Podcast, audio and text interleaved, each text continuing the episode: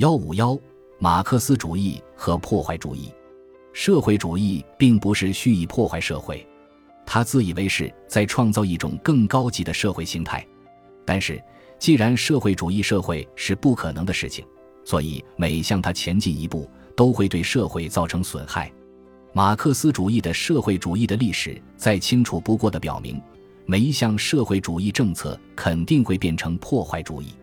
马克思主义把资本主义描绘成社会主义的必然前奏，仅仅把未来的新社会视为资本主义成熟的果实。假如我们把马克思理论中的这一部分内容，他确实提出了一些与此完全不相容的理论，作为我们的根据，那么所有那些把马克思奉为权威的政党的政策，根本就不是马克思主义的政策。马克思主义者应当向一切阻碍资本主义发展的事物开战。他们应当反对工会及其各种做法，反对保护劳工的法律，反对强制性社会保险，反对财产税。他们应当向妨碍股票和产品交换、规定价格的一切法律以及反卡特尔和托拉斯的政策开战。他们应当抵制通货膨胀主义。可是，他们的所作所为完全相反。他们满足于重复马克思对小资产阶级政策的谴责。却没有从中得出必然的结论。马克思主义者当初希望同所有信奉前资本主义经济理想的政党的政策划清界限，最终得出的观点却和他们如出一辙。在马克思主义者同那些明确自称为反马克思主义政党的战斗中，双方都采用了十分粗野的语言，这很容易让人觉得他们不共戴天。其实并非如此，这两派人。马克思主义和国家社会主义一致反对自由主义，拒绝资本主义社会制度。双方都向往一种社会主义社会秩序。他们的纲领的唯一区别是，他们眼里的未来社会主义国家的前景稍有差别。这并不是本质的差别，我们很容易证明这一点。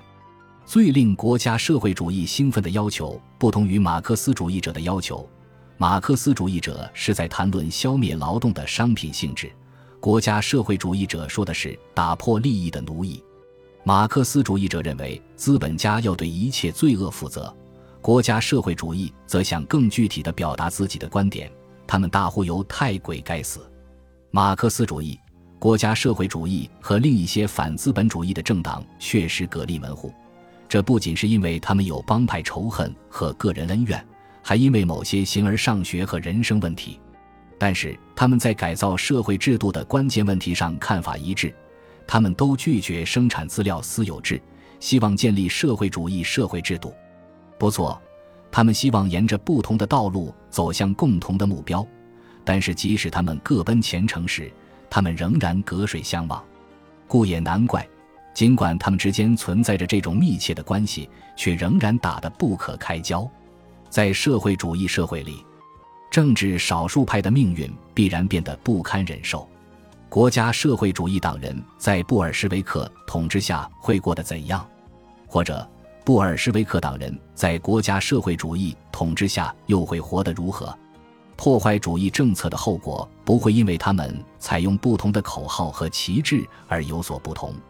无论右翼还是左翼的领袖上台。都会毫不犹豫地为了今天而牺牲明天。这种制度的拥护者在不断地给他输送资本，直到败掉全部家当。